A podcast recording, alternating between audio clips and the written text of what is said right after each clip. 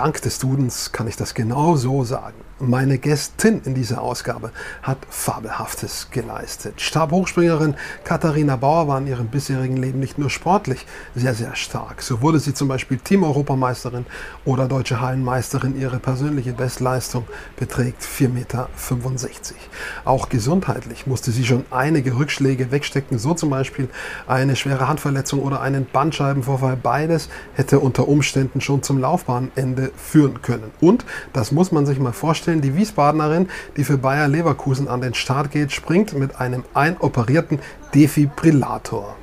Wer unserem Gespräch aufmerksam zuhört, denkt sich an vielen Stellen, okay, krass, Respekt, Katharina Bauer, dass du noch springst und genau das denke ich auch. Respekt, dass du noch dabei bist. Und jetzt viel Spaß beim Zusehen und Zuhören. Jetzt gibt es Disziplinen in der Leichtathletik, die sind ein bisschen leichter. Also 100 Meter muss man nur gerade auslaufen. Das schon schnell, schon klar. Äh, aber es ist vielleicht technisch ein bisschen leichter. Warum bist du Stabhochspringerin geworden? Ja, es ist äh, natürlich eine sehr, sehr komplexe Disziplin, äh, sehr vielfältig, auch im Trainingsbereich. Ähm, ich war damals Kunstturnerin und habe parallel Leichtathletik begonnen. Ähm, ich bin einfach zu groß geworden zum Touren. Und ja, bei uns im USC Mainz war damals so ein Aushang von Caroline Hingst, Olympiateilnehmerin, also auch Stabhochspringerin. Und ja, sie hat gemeint, wer möchte es gerne mal ausprobieren? Und meine Mutter hatte mich so ein bisschen dazu ermutigt und hat gemeint, komm Katharina, probier's doch einfach mal aus, ne? vielleicht gefällt es dir gut. Und ähm, ja, dann habe ich ein Probetraining bei ihr gemacht und habe direkt Feuer und Flamme gefangen und ja, war total cool. Und habe dann für mich bewusst entschieden, dass ich dann nur noch Stabhochsprung mache, also mich darauf spezialisiere auf die Disziplin. Und ja, ähm, habe dann ungefähr ein Jahr später meinen ersten Wettkampf gemacht mit meiner Trainingsgruppe damals. Und an dem Tag bin ich einen Meter höher als alle anderen gesprungen. Und da hatte mich auch der Bundestrainer gesehen und hat gemeint, ähm, okay Katharina, du kommst ab, ab Herbst dann direkt zu mir. Und dann ging das eigentlich relativ schnell, dass ich dann, also ich habe mit 13 Jahren begonnen, mit 14 Jahren meinen ersten Wettkampf gemacht und mit 15 Jahren bin ich meine ersten vier Meter gesprungen und ja, dann ging das sehr, sehr steil und sehr schnell nach oben. Und da kamen mir halt die künstlerischen, turnerischen Fähigkeiten halt sehr zugute. Du hast schon angesprochen, ähm, in welche Höhen es da geht, wenn man dann auch wirklich im Leistungssportbereich äh, angekommen ist. Und äh, bei den Damen die magische Höhe, bei den Herren sind sechs Meter, bei den Damen ist quasi die magische Höhe die fünf Meter. Ich glaube, Weltrekord ist ja. bei fünf Meter und fünf. Also wir stellen uns der Einfachheit halber vor, äh, doppelte Zimmerdecke, dann weiß man, was ihr so äh, ungefähr zu springen imstande seid. Auch du, deine Bestleistung ist 4,65, glaube ich. Ähm, so, das ist schon eine ordentliche Höhe. Ab wann nimmt man denn den Stab zur Hilfe? Also ich bin zu Schulzeiten mal Hochsprung gesprungen. 1,50 war meine Höhe ohne Stab. Höher bin ich nicht gekommen. Genau so ist es. Und ab wann ja wird Hochspringen zum Stab hochspringen. Klar, das äh, Gerätstab muss dabei sein, aber in welchen Höhen geht es da los, auch wenn man als Kind, als Jugendliche anfängt? Also zunächst beginnt man eher auch mit so Stabkoordinationsübungen. Das heißt, man geht mit dem Stab, man versucht erstmal überhaupt so ein Gefühl zu bekommen. Ähm, dann fängt man an, in den Sand zu springen ne, um überhaupt mal das Gefühl auch vom Abspringen zu erhalten. Äh, dann hat man meistens so einen, ja, einen hohen Kasten und äh, du stellst dich vor der Anlage drauf, kriegst den Stab in die Hand und dann springst du auch mal ab. So fängt das Ganze an und ähm, wenn man sich dann komplett so an die Anlage neu stellt, dann schiebt man eher den Stab an. also rutscht den in den Kasten rein. Und ähm, dann nach und nach verlängert man dann immer die Anläufe. Dann irgendwann wird der harte Stab, springt man dann mit einem gebogenen Stab. Das, da tastet man sich ran. Ne? Also es ist klar, dass man nicht direkt nach hinten geht und ähm, volle Kanne einsticht ne? und äh, dann springt. Also das ist dann schon so ein sehr, sehr guter, gelungener Aufbau, um das Gefühl zu bekommen für einen Stabhochsprung, ja ich hatte auch eine Skispringerin zu Gast und habe genau gefragt, hast du keine Angst vor diesen Weiten? Und dann sagt sie, nee, weil ich habe ja sozusagen als Kind begonnen und dann geht es los beim äh, Skispringen mit fünf Metern, mit zehn Metern und mit 15 Metern. Und so, wie du gerade auch gesagt hast, man tastet sich voran. Ähm, entnehme ich deine Antwort auch, dass sowas wie Angst überhaupt keine Rolle spielt, auch vor größeren Höhen, weil man sie eben schrittweise erreicht? Äh, das ist nicht so ganz richtig. Also am Anfang ähm, hat man keine Angst. Und man springt einfach, und das ist ja auch dieses wunderschöne, sag ich mal, kindliche einfach, äh, dass man ja den Kopf ausschaltet und einfach nur Spaß hat. Und es geht bis zu einem Punkt, bis man sich zum ersten Mal verletzt. bei der Disziplin. Und dann auf einmal fängt man an nachzudenken. Das hatte ich damals auch erlebt. Da bin ich zum Beispiel mit ähm, den Knien oben an der Latte hängen geblieben und bin kopfüber runtergeflogen ne, und fast nur mit dem Kopf in den Einschichtkasten. Und da habe ich dann für mich gemerkt, okay, jetzt fange ich auf einmal nachzudenken. Stabhochsprung ist ja eine Risikosportart. Ähm, da war ich froh, dass damals meine Mutter schon Mentaltrainerin war, ähm, beschäftigt sich jetzt ähm, mit Hypnose und wir konnten halt auch dieses Trauma dann wieder ähm, ja, befreien und äh, dass sich halt auch alles nicht so in den Zellen abspeichert. Aber natürlich ist, man wird älter, ähm, man merkt immer mehr, okay, es kann mal riskanter sein. Ich habe mich schon mehrmals äh, verletzt oder hingehauen. Ähm, eigentlich passiert nie was, wenn man keinen Zweifel hat und einfach nur macht und sich vertraut Es gibt aber auch Tage, und es ist auch einfach menschlich, wenn man sagt, ich bin einfach mal heute ein bisschen unkonzentrierter, ich bin vielleicht müder, wir sind ja alle keine Maschine, macht man sich dann schon mal mehr Gedanken. Also Stabhochsprung muss man auch für sich akzeptieren, dass Angst ein Begleiter ist. Und ich habe dann wiederum die Wahl, lasse ich sie sehr groß werden oder nehme ich sie einfach an, akzeptiere sie und lasse sie gehen. Aber Angst spielt immer im Stabhochsprung eine Rolle, das muss man wissen. Und ähm, das ist auch in Ordnung so. Ja. Gehört dazu, wie bei allen anderen Sportarten, gesunder Respekt, gesunde Angst, äh, die nicht blockiert, sondern die vielleicht auch die Sinne schärft, sozusagen. Genau, ja, und halt einfach wirklich zu lernen, diese Akzeptanz. Ne? Also ich habe auch gemerkt, wenn ich äh, mich sehr dagegen auflehne oder denke, ich stehe in der Anlage und spüre diese Angst und merke einfach, oh Gott, hoffentlich laufe ich jetzt nicht durch, ist es dann genau das, was mein Unterbewusstsein macht. Ich laufe durch, weil ich das ja natürlich dann auch ansteuere und auch einen Gedanken habe. Und wenn ich sage, okay, du hast deine Berechtigung, dann habe ich jetzt halt Angst, ich atme durch, lass sie gehen und denke mir, nee, ich vertraue mir aber, weil ich springe jetzt mittlerweile schon 18 Jahre und wenn es heute so ein Tag ist, wo man nicht Stabhoch springen kann, dann ist es halt auch so ein Tag. Also auch sich da nicht so, so fertig machen innerlich, ne? sondern sagen, okay, dann mache ich heute was anderes, dann springe ich halt morgen. Morgen ist wieder ein neuer Tag und auch gar nicht so viel ja, Fokus darauf setzen, äh, auf diese Angst. Und wenn sie da ist, dann ist sie da, aber man darf sie auch gehen lassen, ja. Gibt es den sogenannten Stabhoch? Ich selbst habe im Fernsehen noch keinen sehen können, wenn ich mal Stabhochsprung verfolgt habe. Gibt es das oder ist das eine Mehr? Ich habe selber noch keinen gesehen. Stabhochsprung im Fernsehen? Nee, den, äh, dass der Stab äh, brechen kann, sozusagen, wenn er. Äh, kann das ja, ja, auf jeden Fall. Also ich sage immer toi, toi, toi, äh, mir ist es noch nie passiert, äh, zum Glück, ja. Äh, passiert aber super häufig auch. Ja, klar. Also es kann ja auch sein, dass entweder die Stäbe sind relativ alt oder wenn wir beim äh, im Flugzeug transportiert haben, schmeißen manchmal auch die Sicherheitsleute die Stäbe rum. Äh, wir hatten auch mal so einen Fall, da ist meine Freundin mit mir gesprungen in Hof bei dem Meeting und da war das ähm, die Hülle, also sie hat die Hülle aufgemacht und auf einmal war, war jeder Stab angeknackst und sie ist dann gesprungen und hat dann auch den Stab gebrochen und sich verletzt. Also ich meine, es ist halt schon heftig gewesen. Ne? Ähm, schürt natürlich auch ein bisschen Unsicherheiten und Vertrauen in die Stäbe, muss man sagen. Ne? Also es ist schon, ist schon eine Reise, Stabhochsprung, ja. Du hast Hof, äh, bekanntes Stabhochsprung-Meeting äh, in der Innenstadt, in der Fußgängerzone schon angesprochen, kommen wir auch gleich noch drauf. Ist meine Heimatstadt, deswegen kenne ich das ganz gut. Deine Heimatstadt ist Wiesbaden, du springst aber für Bayer Leverkusen oder bist äh, äh für diesen Verein aktiv.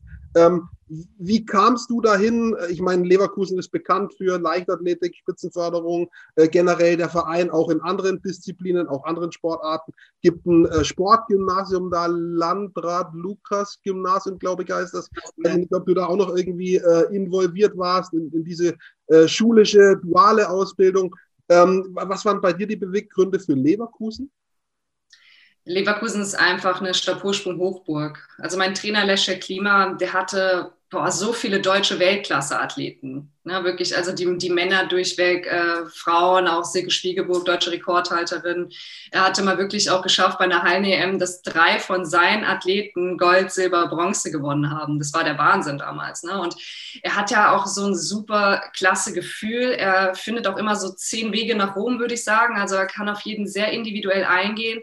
Er hat eine unglaublich große Vorstellungskraft von Stabhochsprung war selber auch damals Stabhochspringer.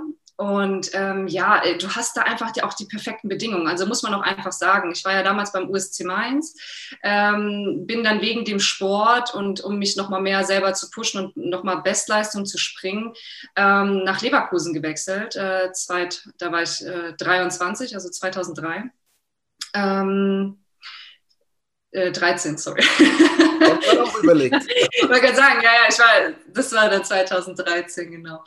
Ähm, ja, ich bin jetzt schon fast das achte Jahr dann in Leverkusen. Und wir merken halt auch, also ähm, die, die, diese ganze, wie soll ich es beschreiben? Also wir haben einfach alles an der Anlage. Du hast einen riesen Kraftraum, du hast noch einen Stabi-Raum, wo ich zum Beispiel ein bis zweimal die Woche eine Stunde nur Stabi-Training mache mit einer Trainerin. Wir haben für Stabhochsprung ganz, ganz viele Tools und äh, Tourengeräte. Wir haben sogar so eine Tramplingbahn, wo wir mit touren können, also so eine Bouncing-Bahn. Ähm, dann ist die Physiotherapie direkt dort. Wir haben Sauna, Kältebecken. Also du hast wirklich komplex alles an einem Ort. Und ich glaube, das macht es dann auch so besonders. Und du kannst dich halt echt nur auf deinen Sport und Training konzentrieren. Ähm, und dadurch, dass auch immer so viele Stabhochspringer da waren, also gut, einige haben jetzt natürlich aufgehört, ne? Ähm, man konnte sich so gut oder kann sich so gut austauschen. Es sind viele gute Leute da. Es ist auch eine sehr gute Harmonie auch zwischen den Trainern, ob es jetzt im Sprintbereich, Wurf oder Stabhochsprung, also Sprungbereich ist. Ähm, ich glaube, da herrscht eine sehr, sehr gute Energie und das macht es auch aus, dass man dann auch äh, ja, seine Rekorde brechen kann, dass man über sich hinauswächst. Also ich glaube, da ist dieser Standort halt wirklich super. Und wenn ich gerade äh, auf irgendwelchen Rheinbrücken Stau ist, bist du ja, glaube ich, auch in etwa drei Stunden äh, aller spätestens in Wiesbaden, wenn der Verkehr okay ist. Die A3 runter, es geht ja relativ zügig, dann auch mal irgendwie die Heimat zu besuchen. Ja, so anderthalb Stunden brauche ich. Ja. okay, alles klar. Also, relativ nah, ja, genau. Noch deutlich schneller, als ich dachte. Jetzt kommen wir endlich auf Hof. Äh, wir hatten einen gemeinsamen Moment, das konnte ich damals noch nicht erahnen, dass es einer werden wird. Ähm, ich habe auch ein Foto, das blende ich jetzt ein. Da warst du dabei 2015. Ich weiß nicht, äh, wie häufig du insgesamt in Hof warst als Starterin. Ich erinnere mich auf jeden Fall, dass es wirklich arschkalt war an dem Tag und das äh, Ende Juni. Das kann in Hof sehr gerne passieren. Hof ist Offenheit, ja.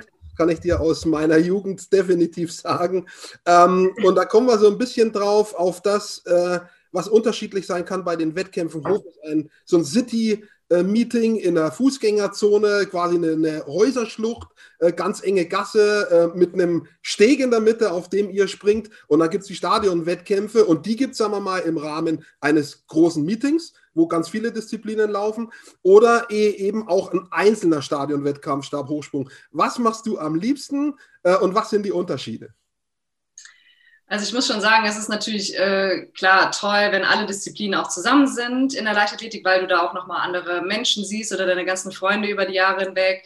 Ähm, aber was halt wirklich bei Stabhochsprung, das ist halt echt das Coolste bei unserer Disziplin und da beneiden uns wirklich auch viele andere äh, drum, äh, dass du halt eine mobile Anlage aufbauen kannst, ob du es, wie du sagst, in Hof ähm, mitten in der Altstadt oder ein Domspringen oder am Tegernsee vor dem See oder in einem Shoppingcenter. Das ist halt natürlich so extravagant. Da ist wirklich der ganze Fokus nur auf dich und Stabhochsprung. Und die Dinger machen auf jeden Fall am meisten Spaß. Du hast eine gute Stimmung, ähm, du kriegst immer dein eigenes Lied angemacht, weißt du, was dich pusht und wo du gut springst. Und es ist wirklich eine Stabhochsprung-Party. Und du merkst ja da auch, bei uns sieht man ja auch, denke ich, auch immer in der Leichtathletik auch so, wir sind eine Riesenfamilie. Also wenn zum Beispiel ein Coach nicht äh, hinfliegen kann und dich coachen kann, dann fragst du jemand anderen. Oder wenn deine Stäbe nicht angekommen sind, dann hilft man sich untereinander. Also Stabhochsprung ist eine sehr gemeinschaftliche ähm, ja, Situation einfach in der Leichtathletik. Und ähm, ich finde, diese Meetings, die sind halt einfach total klasse. Also ähm, wie gesagt, man kann jetzt halt nicht überall Diskus werfen oder über eine Sprintbahn aufmachen. Ähm, und Stabhochsprung ist halt echt perfekt, dass wir da diese Bedingungen haben. Und ich glaube, das macht echt am meisten Spaß, ja. Wärst du, wenn du das so magst und, und dich das, und ich nehme an, deine Mitspringerinnen auch, äh, motiviert auch, wärst du zum Beispiel dafür, dass Höhen, die bei solchen Meetings erreicht werden, ähm, auch zählen, erstens in den Rekordlisten und zweitens für äh, Qualifikationen, weil das ist, glaube ich, nicht der Fall. Äh, die, die sind sozusagen inoffiziell, diese Meetings. Es kommt immer darauf an. Es kommt darauf an, wie der Steg genormt ist. Aber mittlerweile sind die Stege so genormt. Es gibt Meetings, klar, äh, ich glaube auch bei, in Recklinghausen ist es immer so der Fall gewesen. Mm, da, da, schwingt der Boden noch mehr und du hast nicht genau diese, diese Normen. Aber die anderen Stege, die zählen schon. Also das war schon immer so. Doch, doch, das, da kannst du dich auch mit qualifizieren. Das hat mit dem Meeting nichts zu tun. Hauptsache, der Steg ist genormt. Äh, mein Manager, der, ähm, der koordiniert auch äh, die Stabhochsprunganlagen oder beliefert auch die Meetings und seine Stege sind immer genormt. Da, deswegen, sonst wären es halt auch verschenkte Wettkämpfe. Also klar zum Spaß oder für die persönliche Bestleistung, aber für uns geht es ja eigentlich in jeder Saison darum, Normen zu erreichen. Und äh, das ist da auf jeden Fall zum Glück auch gegeben mittlerweile, ja. Wenn wir jetzt mal das äh, Jahr 2015 so ein bisschen als Ausgangspunkt äh, nehmen, Ich glaube, in dem Jahr 15 hast du diese persönliche Bestleistung gesprungen mit 4,65. Und dann ist ganz viel passiert irgendwie in beiden Richtungen. Also, was auf der einen Seite sehr erfolgreich, 2018 deutsche Hallenmeisterin, auf der anderen Seite Verletzungspech, Handverletzung, Bandscheibenvorfall. Die wurde ein Defibrillator eingesetzt. Ähm, also, das waren fünf, jetzt kommen wir ins sechste Jahr, in denen in alle Richtungen irgendwie ganz viel passiert ist. Ähm, wie schnell lässt sich sowas in so einem Interview zusammenfassen?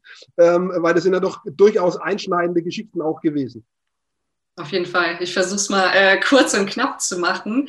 Also ähm, bis 2015, wie du gesagt hast, war eigentlich alles in Ordnung. Ne? Ich bin in der Hallensaison 460 gesprungen, habe mich für eine Hallen-EM qualifiziert, war auch das stärkste Finale mit, wo man auf 460 springen musste, um ins Finale zu kommen. Das habe ich geschafft damals in Prag und ähm, ja, bin dann im Sommer 65 gesprungen und es sah danach aus, boah, geht richtig jetzt nach oben. Ne? Da war ich 25 und war im perfekten Alter somit.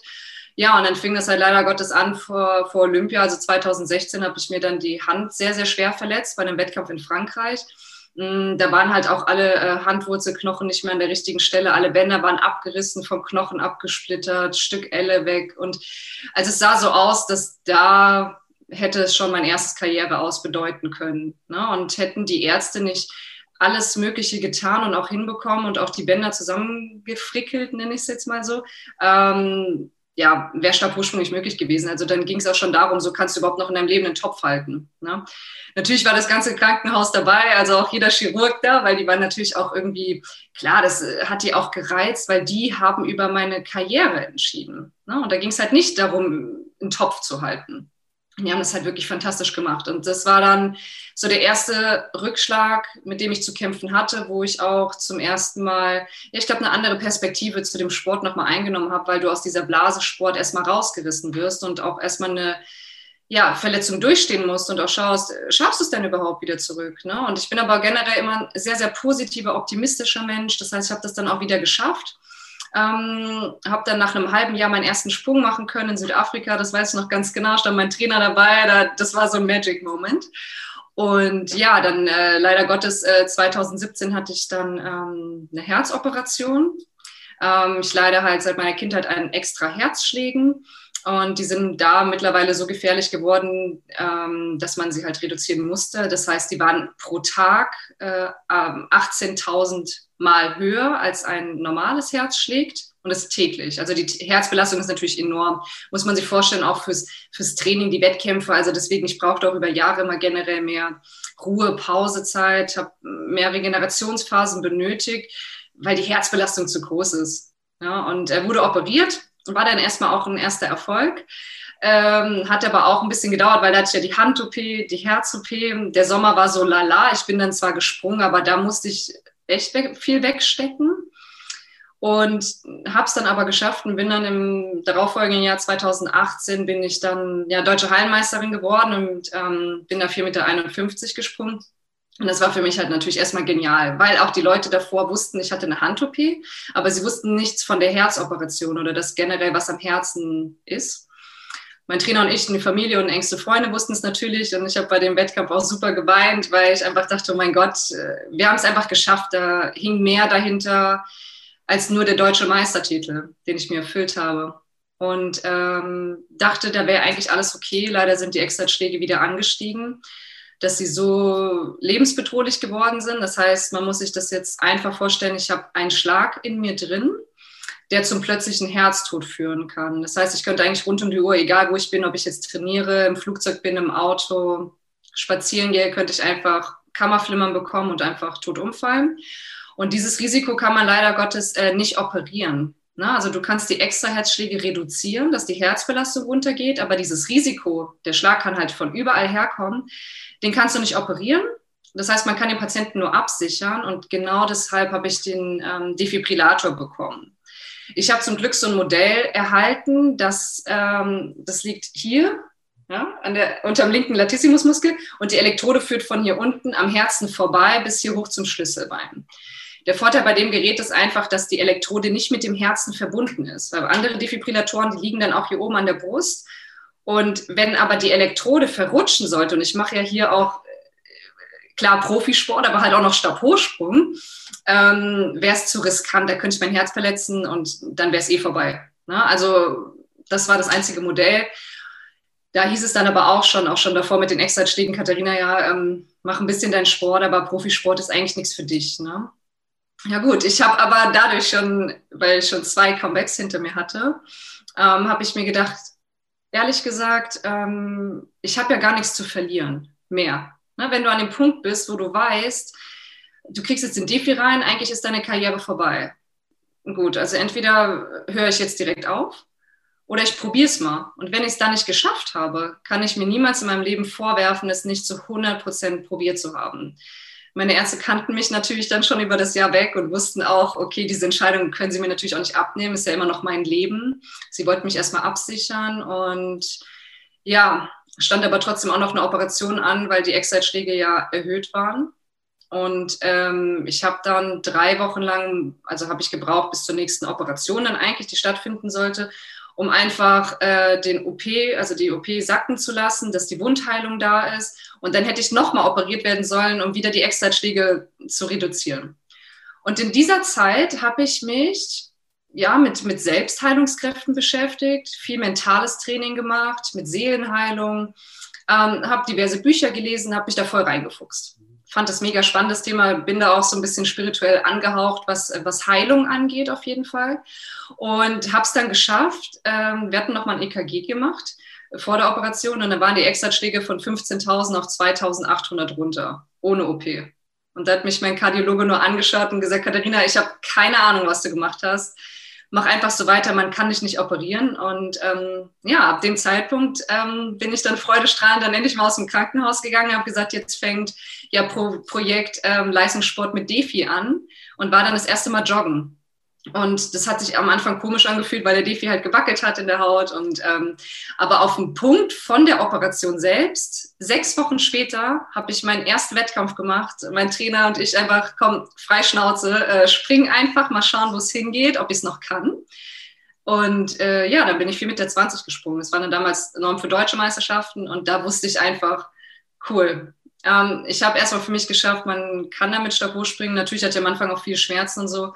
Und dann ging das eigentlich relativ steil mh, mm, bergauf in der darauffolgenden Saison, weil 2019 bin ich dann 4,55 gesprungen, ähm, bin deutsche Vizemeisterin dann in Leipzig geworden und habe mich für die Hallen-EM ähm, qualifiziert. Und da habe ich dann Sportgeschichte geschrieben, weil damit war ich die erste Sportlerin auf der Welt, die bei einer internationalen Meisterschaft mit einem Defi teilgenommen hat. und danach im Sommer folgte dann noch meine erste Weltmeisterschaft. Ja, und dann ähm, wollten wir jetzt das Trio vervollständigen mit Olympia. Und das wissen wir ja alles, ja letztes Jahr dann ausgefallen und hatte da aber auch noch zu tun mit einem sehr schwerwiegenden Bandscheibenvorfall. Von daher war ich letztes Jahr ehrlich gesagt dankbar, ähm, dass Olympia dann für mich äh, also verschoben worden ist, weil ich wusste, ich brauche jetzt noch ein bisschen mehr Zeit. Ähm, selbst in Doha bei den Weltmeisterschaften bin ich schon mit dem schweren Bandscheibenvorfall gesprungen das Jahr war hart, vollkommen mit Schmerzen. Ich konnte ein Dreivierteljahr nicht sitzen und nicht liegen, muss man sich mal vorstellen. Ich musste zweimal am Tag trainieren, jeden Tag. Und wenn ich doch mal nur eine Einheit hatte, musste ich irgendwie Haushalt machen oder so bis 9 Uhr abends, damit ich mich bewege, weil sonst hätte ich gar nicht mehr schlafen können. War eine Challenge. Also ich glaube, die letzten sechs Jahre waren schon echt ähm, heftig, die mich aber auch zu einer Person geformt haben, die ich jetzt bin, wo ich weiß, ich habe schon so viel durch. Unterm Strich kann mich jetzt gar nicht mehr so viel schocken.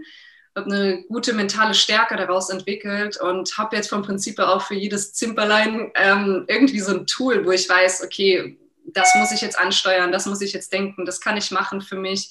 Habe einen guten Weg gefunden, auch viel wirklich in dem, im, Yoga-Bereich einfach. Und ähm, ja, das war so die letzten Jahre und die Corona-Krise, die ja immer noch da ist, ja fünf Jahre auf fünf, sechs Minuten oder sieben Minuten zusammengefasst und, und wer da jetzt hier aufmerksam zugehört hat und ich habe das, äh, der kann eine ungefähre Vorstellung davon bekommen, aber nur ungefähr, was du da für einen Rollercoaster mitgemacht hast, rauf und runter. Alles durchlebt äh, zwischen Lebensangst, Lebensgefahr bis große Erfolge. Also muss man schaffen, riesen Respekt erstmal dafür. Ich habe zwei Fragen.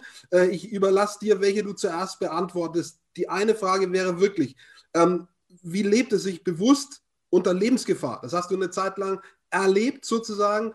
Und das Zweite ist, wenn einem klar wird, und das wird es einem eigentlich immer wirklich erst, wenn man sich verletzt, also eine sogenannte normale Verletzung, die nicht jetzt die Herzkrankheit, sondern eine normale Verletzung, wenn einem bewusst wird, mein Körper als Leistungssportlerin, Profisportlerin ist mein Körper. Wenn der nicht funktioniert, bin ich raus. Das sind die zwei Fragen und du darfst mir oder darfst dir überlegen, welche du zuerst beantwortest. Ja gut, ich würde sagen, jetzt unter Lebensgefahr trainieren. Also ich sage mal so, diesen Schlag, den ich gespürt habe, den dann die Ärzte gefunden haben auf dem EKG, weshalb der D4 implantiert worden ist, ist ähm, der war schon zehn Jahre drin. Also das Gefühl hatte ich schon vor zehn Jahren und es kam immer wieder. Und man konnte halt nie feststellen, was es ist. Und deswegen bin ich immer ruhig geblieben und wusste, es kann nichts passieren. Und wenn ich das merke, dann bleibe ich halt ruhig. Und ich glaube, genau das war eigentlich der Punkt, warum ich ja auch so einen Hang zu diesen Entspannungstechniken äh, entwickelt habe, ne? warum ich mich auch durch meine Mutter natürlich auch äh, in diesem mentalen Bereich auch sehr, sehr belesen habe oder sehr viel von ihr mitbekommen habe, warum ich angefangen habe mit so intensiven Yoga, was jetzt einfach nicht nur zum, ja, zur Praxis gehört, sondern wirklich so für mich so ein Lebensstil ne? und äh, eine Lebenseinstellung geworden ist, auch mit Meditation und so weiter. Also ja, ich habe damit gelebt, aber ich glaube immer mit einer Ruhe und irgendwie so einem inneren Gefühl, es wird alles gut. Äh, gerade ja nicht in Panik. Ähm, das einzige Mal, wo es mir wirklich nicht gut ging, war, als ich ähm, gesagt bekommen habe, dass ich den Defi jetzt äh, nächste Woche äh, implantiert bekomme.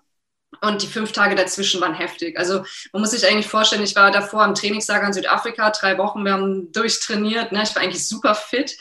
Und danach hat es mir wirklich alles die Energie aus dem Körper gezogen. Ich kam mir vor wie eine alte Oma. Ich weiß nur, da bin ich mit meiner besten Freundin Norina, die kam extra zu mir nach Leverkusen, sind wir nach Köln gefahren, waren spazieren.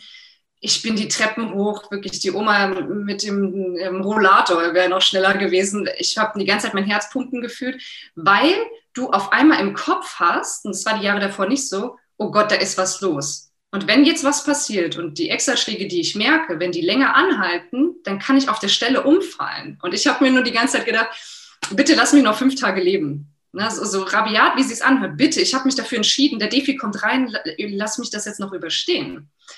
Äh, kriegt man aber auch so Situationen nicht alleine hin. Also ich bin echt dankbar, dass ich so eine starke Familie und so einen tollen Freundeskreis um mich herum habe oder auch mein Trainer, so viele Menschen in meinem Leben, die mich so unterstützt haben, weil du schaffst so, so krasse Dinge, sage ich mal, niemals alleine. Klar ist der innere Antrieb da, aber es ist auch in Ordnung, wenn dir einfach zu heulen zumute ist. Ne? Und das darf man auch nicht verstecken. Also ich sage auch immer, ich gehe vielleicht tough durchs Leben, aber ich habe genauso meine Momente, wo ich denke, es ist, oh Gott, das ist jetzt gerade mal alles blöd hier. Oder, ne? Also ich bin genervt davon. Also es ist auch okay. Also man muss ja jedes Gefühl auch akzeptieren.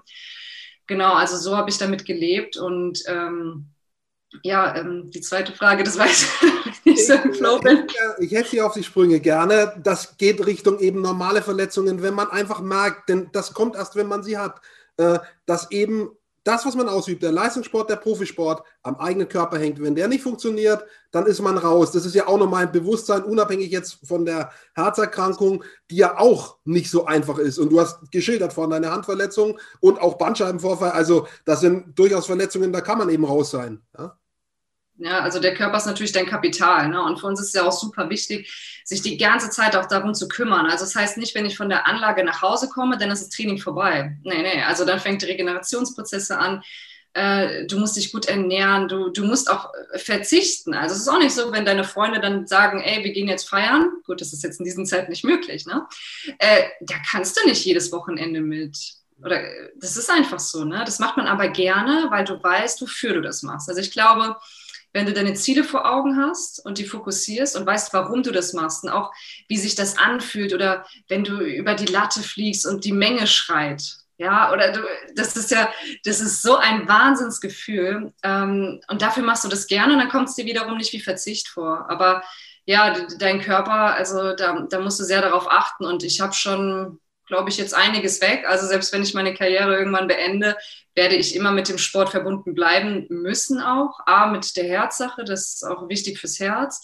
Äh, B, mit dem Bandscheibenvorfall, die sind jetzt für immer durch, also geschädigt. Ne? Und ähm, das war bei mir nicht ein kleiner, das war eigentlich OP-würdiger. Und ich habe mich halt dagegen entschieden, weil ich wusste, ich schaffe es halt auch so. Und ich wollte nicht noch mehr durch eine OP ähm, verschlechtern, weil auch wenn du bei der OP reingehst, und da auch so Narbengewebe entsteht, heißt es nicht, dass der Schmerz weg ist, weil der kann dann genau wieder auf den Nerv drücken. Also bei mir war Da habe ich gesagt, nee, komm, ich kenne mich jetzt so gut mit anderen Therapieformen aus und ähm, schaue auch immer über den Tellerrand hinaus. Ne? Also Medizin hat ihre Grenzen, auch das Spirituelle oder ähm, die anderen Heilungssachen haben auch ihre Grenzen, aber ich glaube, diese Kombination, das ist entscheidend.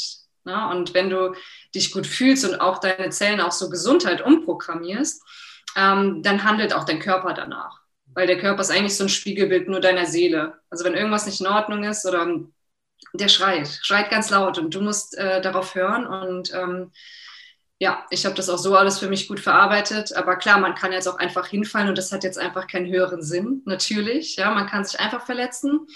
Ähm, aber ich glaube, man sollte dahinter blicken, wie beschleunige ich meine Heilung? Und ich glaube, da würde jeder Mensch, und ich war ja mit dem Thema Tod einfach konfrontiert, ähm, alles geben und sich überall reinlesen, weil schlimmer wird es sowieso nicht mehr. Aber du kannst vielleicht was gewinnen und das ist immer so meine Einstellung dahinter. Und ich bin sehr interessiert und neugierig für alle Themenbereiche und höre mir auch alles an. Und ja, nehme dann die Dinge für mich, wo ich merke, das funktioniert. Die Erfahrungen, die du gemacht hast, die interessieren auch andere Menschen. Du hältst Vorträge. Ich schätze auch in diesem Zusammenhang eben, wie kann man an so einem Punkt weiterkommen? Äh, wie kann man da seine Sinne zusammenhalten? Äh, du hast es auch in einem Buch verarbeitet, kommt äh, demnächst. Äh, kannst du uns gleich sagen? Ja, genau. Äh, für alle zum Lesen, wen es interessiert. Ich bin mir sicher, dass da spannende Dinge drin stehen. Äh, ist es deine Art, auch die Dinge eben zu verarbeiten? Vorträge und das Buch? Ja, also ich ähm, bin ja dankbar. Also es ist ja, ich sag mal so, der Defi habe ich erst gedacht, wäre der schlimmste Tag in meinem Leben. Im Nachhinein ist er irgendwie der beste Tag geworden. Ne? Also ich, die, der Hersteller von meinem Defi, Boston Scientific, ist ja ähm, Weltmarktführer der Medizintechnik. Ähm, die haben mich halt als Markenbotschafterin ähm, genommen, sag ich mal. Und äh, für die halte ich halt auch super viele Vorträge. Wir haben auch ein Patientenmagazin erstellt. Das heißt einfach, ich wusste ja, wie ich mich fühle vor einer Implantation, wie viele Fragen man im Kopf hat, welche Ängste man hat. Da war ich jetzt sehr froh, dass ich mit so einer Firma einfach auch ja, was ganz Positives zurückgeben darf, ne, für Herzpatienten oder anderen Menschen irgendwie zu helfen, motivieren. Also dieser Weg ist dadurch eigentlich schön gekommen. Also ich bin da wirklich froh, dass durch den Sport ist halt diese mediale Aufmerksamkeit natürlich sehr groß. Und das kann ich aber jetzt nutzen, um Projekte voranzubringen. Also es hat sich eigentlich seitdem mein Leben ganz wunderbar entwickelt. Und ich schreibe auch super gerne. Und ja, mit meiner ähm, Autorin ähm, Tine Bilecki haben wir zusammen jetzt ein äh, Yoga-Buch geschrieben, aber Yoga für ein starkes Herz. Und es gibt ja schon wirklich etliches im Bereich Yoga, aber das gibt es noch nicht. Auch nicht mit Herzerkrankungen und so weiter. Und ähm, ja, es steht halt auch am Anfang meine Lebensgeschichte mit drin und das war für mich auch wichtig zu verarbeiten. Ich habe die auch unter anderem begonnen, ja in Südafrika zu schreiben und in Wiesbaden zu beenden sozusagen. Ähm, wir schreiben da aber super viele coole Dinge. Also ob es jetzt auch, es geht jetzt nicht diese esoterische Schiene, ne, um Gottes Willen, ähm, sondern haben dann auch Interviews geführt mit Kardiologen und mit Internisten, also wirklich auch wissenschaftliche Meinungen reingebracht. Äh, Studien legen wir vor, schreiben viel über Meditation und Selbstheilung. Da leite ich auch eine ja, Selbstheilungsreise an was mir immer gut getan hat. Und ähm, ich glaube, das wird auf jeden Fall eine coole Sache. Und m, hm, da drin sind aber auch Übungen, auch für Anfänger oder so, die mache ich dann auch alle vor. Und da sind wir sehr stolz drauf, weil wir es beide ja selber geschrieben haben. Und im Moment ist es jetzt gerade noch so, ja, sagen wir mal, im Aufbau, weil am 20. April kommt es dann raus. Also wir lesen es jetzt nächste Woche nochmal gegen, schauen nochmal drüber, wie alles ausschaut. Und ist schon aufregend. Also da, da, freue ich mich schon drauf. Und Schreiben hat mir geholfen zu verarbeiten. Dann ergibt sich das gerade zufällig, dass unser Interview so relativ äh, nah an ja. den äh, Veröffentlichungszeitpunkt liegt oder an dem Launch, an dem Buch-Launch, wann es rauskommt. Passt ja eigentlich perfekt, finde ich gut. Jetzt haben wir am Anfang über Stabhochspringen, also über den Sport gesprochen, dann sozusagen über das Menschliche ein Stück weit. Jetzt kommen wir wieder auf den Sport. Ähm, du hast ja gesagt, haben wir alle mitgekriegt, äh, Olympia letztes Jahr verschoben wegen Corona soll dieses Jahr stattfinden. Das schien lange Zeit sicher. In den letzten Wochen stelle ich wieder äh, oder bekomme mit, bekommen wir alle mit wieder Diskussionen. Wird es Olympia geben? Wird es nicht geben? Es geht darum, werden äh, Athletinnen geimpft? Werden sie nicht geimpft? Was ist dein Wissensstand zu diesem äh, Ereignis? Äh, glaubst du, es wird es geben in diesem Jahr? Glaubst du, es wird eventuell nochmal verschoben? Gibt ja durchaus auch äh, Widerstand, Widerstand, weiß ich jetzt nicht, aber so Bedenken in der Bevölkerung äh, gegen die Olympischen Spiele. Ähm, was ist dein Stand der Dinge? Auf was trainierst du hin? Ähm, wo stehst du unter Quali? Sind ein paar, paar kleine Punkte in eine Frage vermischt. Also ich muss sagen, es ist wirklich sehr, sehr schwierig und es ist auch wirklich sehr nervenaufreibend, weil wie du jetzt schon gesagt hast, ähm, es gibt da eine Stimme, der eine erzählt das, der andere erzählt das. Man kriegt natürlich auch medial mit, dass die Bevölkerung Olympia eigentlich gar nicht mehr haben möchte. Ja, und äh, ich kann es auch im Endeffekt irgendwie verstehen, wenn die jetzt die dritte Welle vielleicht rumhaben und sagen, wo, wir sind vielleicht mal clean und auf einmal laden wir wieder die Welt ein und dann wird wieder zugemacht. Ich kann das auch alles verstehen, ja. Nur für uns ist es halt super schwierig. Du brauchst ja wirklich ein festes Ziel. Und dieses Ziel ist nicht mehr fest, es ist variabel. Also ich glaube, wir alle Sportler, wir haben einfach noch den Glauben daran, dass sie stattfinden werden, dass wir es qualifizieren können. Das heißt, wir brauchen auch erstmal Wettkämpfe davor, uns, um uns zu qualifizieren. Ohne das funktioniert es halt auch nicht. Ne? Ich habe jetzt vier Wettkämpfe in der Halle gemacht. Ne? Ähm, wir denken alle positiv, wir hoffen darauf, äh, würde ich jetzt mal so allgemein verfassen. Ähm, ich persönlich habe mit meinem Trainer so eine Strategie entwickelt, wo wir sagen, ja, äh, Olympia kann stattfinden, ja oder nein. Ähm, ich möchte aber unabhängig von diesem Ereignis noch weiterspringen. Ne, meine Karriere ist jetzt nicht für, zu Ende, wenn jetzt Olympia abgesagt wird. Und wir haben gesagt, was, uns, was kann uns keiner wegnehmen? Und wo habe ich denn noch die Kontrolle? Und das ist, dass ich für mich persönlich jeden Tag hart trainiere, an meine Grenzen gehe. Und selbst wenn ich dann in der, in der Halle 4,70 Meter über Latte gesprungen bin im Training, dann habe ich für mich eine Bestleistung erreicht. Das kann mir keiner mehr nehmen. Und ich möchte oder habe mir als Ziel gesetzt, ich möchte schauen, wie hoch kann ich noch springen, wie weit kann ich meine Grenzen ja erweitern? Ähm, wo kann ich denn noch hin körperlich? Weil ich habe körperlich schon super viel äh, durchgemacht. Ja, die Ärzte sagen, sei froh für jeden Tag oder dankbar für jeden Tag, an dem du springen kannst. Das hat sich halt auch manifestiert. Für mich ist hier halt gar nichts mehr selbstverständlich. Und ich bin immer dankbar für Wettkämpfe und Training, solange es geht. Und wenn ein Tag X wieder passiert oder mein Herz sagt, nee, Katharina, das geht so nicht weiter, dann geht es nicht weiter. Aber ich habe jeden Tag genossen, äh, genossen. Also ich glaube, wir sind mittlerweile, mein Trainer und ich, ähm, sehr bewusst. Wir haben jeden Tag Spaß. Ähm, Stabhochsprung ist meine Leidenschaft immer noch und es bringt das Feuer in mir. Und äh, ich glaube, so fahren wir weiter. Und wenn es dann stattfindet, ja. Und wenn nicht, ja Gott, dann gibt es immer Plan B. Das habe ich aber nur für mich persönlich gelehrt. Das Leben geht irgendwie immer weiter. Und ähm, wir hoffen das Beste, aber ich werde da bestimmt nicht in ein Depressionsloch fallen, weil ich denke, Gott, das ganze Leben ist jetzt blöd. Also das ist niemals meine Einstellung. Und deswegen war es für mich, glaube ich, auch wichtig, da, das hatten wir auch letztes Jahr, deswegen meine Co-Autorin nicht entschieden. Okay, ist Corona, du weißt nicht, ob Wettkämpfe stattfinden, Olympia ist abgesagt, lass uns ein Buch schreiben. Also klar hatten wir das davor entschieden, aber lass uns jetzt schreiben. Und wenn dieses Jahr irgendwas passiert, gut, dann habe ich mein Buch, dann gibt es gewisse Talkshows, dann mache ich das Projekt, dann, also ich sehe es ein bisschen lockerer, alles. Aber nur, ich habe einfach nur Leidenschaft und Spaß an meiner Sportart und nicht mehr so diesen, ich muss jetzt aber und Druck und so. Es kommt genau so, wie es kommen soll. Und ich glaube, ja, da so ein bisschen loslassen von und hoffen, dass natürlich Olympia stattfindet, klar. Ich lerne dich gerade als Carpe Diem kennen, nutze den Tag äh, sozusagen ja. mit was auch immer, am besten Sport, klar, aber wenn das nicht klappt, dann andere Dinge. Ein Wettkampf, der letzte Wettkampf, der jetzt da war, waren die Deutschen Heimeisterschaften vor einigen Tagen. 4,31 war die Höhe, Platz 4. Äh, du bist nicht aufs Podium gekommen, weil die Konkurrentin auch von Bayer Leverkusen ähm, einen Sprung weniger oder zwei Sprünge weniger gebraucht hat, um die 4,31 zu erreichen. Äh, wie zufrieden bist du damit und äh, auch im Zusammenhang mit dem, du willst noch mal wissen, was du springen kannst, was du leisten kannst? Ja, also natürlich, das sind immer diese Fehlversuchsregelungen und klar ist das ärgerlich. Ähm, ich habe mich auch über mich selber geärgert, weil ich wusste, ich kann halt auch jetzt deutlich höher springen, muss man sagen. Äh, ich hatte ein bisschen Materialprobleme. Das heißt, ich war an dem Tag so gut drauf, dass die Stäbe bei mir absolut nicht mehr gepasst haben. Das heißt, bei uns sind alle zu weich geworden, haben sich nicht mehr hochgetragen.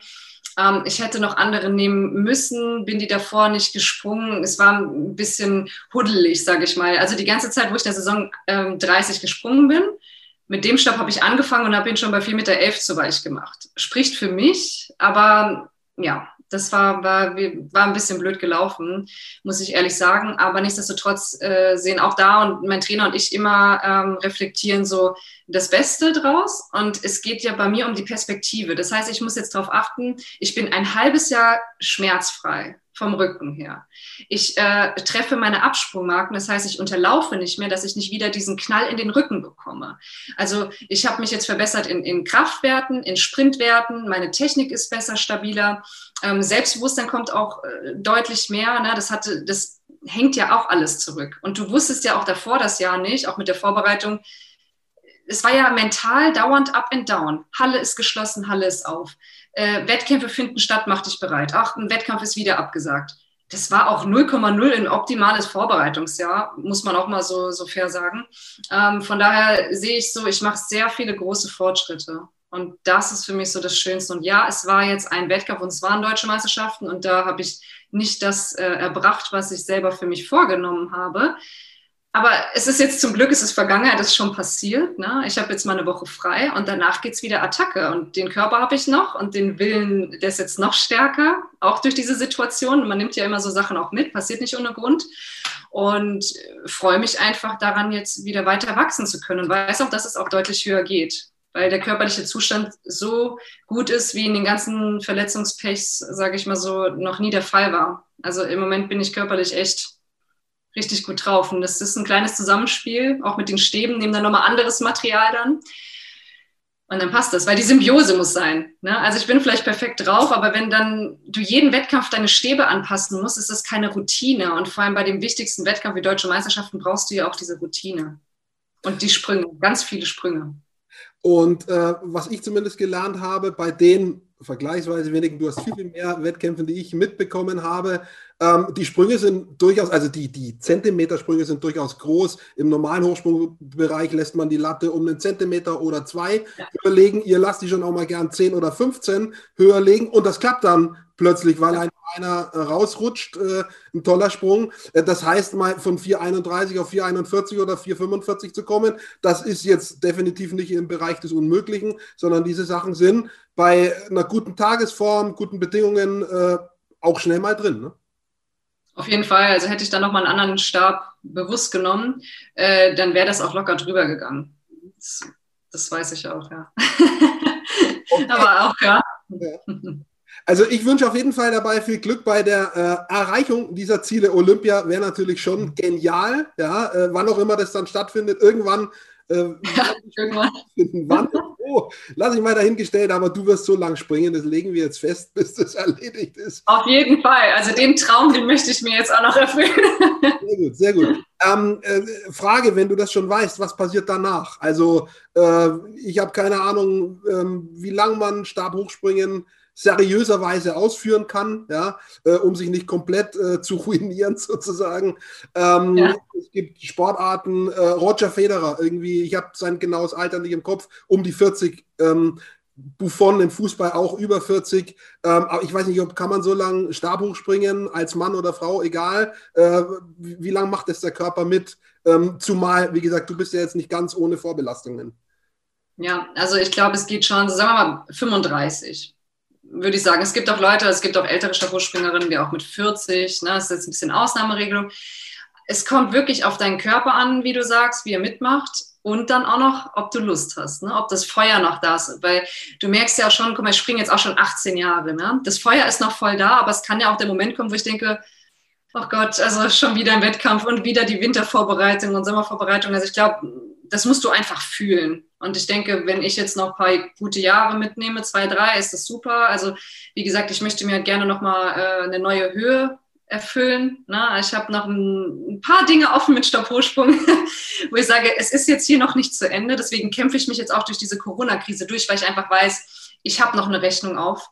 Ähm, und dann muss man halt auch einfach schauen, so wie sieht's aus mit, was weiß ich, mal Kinderplanung oder willst du doch in einen anderen Be Bereich reingehen? Und das spielt ja auch eine Rolle. Also ich bin jetzt auch 30 oder werde 31 und das sind natürlich Themen, die mich jetzt auch äh, beschäftigen und ähm, möchte eigentlich gerne sauber so meine Karriere beenden und danach halt alles andere. Aber ja, das kommt bei einer Frau rein. Also bei einem Mann, der macht dann, okay, dann habe ich halt ein Baby gemacht und dann mit, kann ich immer noch weitermachen bis 40, 45. Das ist den Männern ja, ist bei einer Frau ja komplett anders. Ähm, von daher ja, glaube ich, ich mache es einfach nur so lange, wie ich denke, Spaß und meine Träume zu erfüllen und dann wird sich zeigen und die, die Karriere, sage ich mal, das Business, was ich mir nebendran jetzt eh schon aufbaue, ähm, wird auch daran weitergehen. Das heißt, mit, mit äh, Motivationsspeakers oder ähm, na, ich würde gerne Keynote-Speakerin sein, auch äh, mehr dann unterwegs, wenn es dann mal wieder mit Corona besser passt. Ne? Ähm, mit Boston Scientific arbeite ich viel zusammen. Ähm, ich werde bestimmt noch mal ein paar Bücher in meinem Leben schreiben. Ach, coole Dinge machen. Auf jeden Fall irgendwie sowas, äh, ja, was, was zu mir passt, sag ich mal so. Ich habe keine Zweifel daran, dass das funktioniert. Äh, ich merke das vorher. Also von daher ganz Sinn dabei, sportlich und bei allen anderen Dingen äh, und vor allem jetzt nicht wegen Corona, auch deswegen generell. Ja. Äh, Gesundheit, das ist das Wichtigste. Ja, Gesundheit, ja. In einer schönen Balance ist. Ich meine, ganz ohne Wehwehchen kriegt man es einfach nicht hin im Leben. Ja. Aber dass das halt nicht mehr irgendwie aus der Balance rauskommt, sondern irgendwie drin bleibt, das wünsche genau. ich dir. Und danke dir ganz herzlich, ehe mir noch eine Frage entfällt, äh, für deine Zeit und das Interview. Ganz lieben Dank. Nee, danke, war sehr schön, hat mir viel Spaß gemacht. War schön, ja. Sehr gut, danke. Dann bis zum nächsten Mal.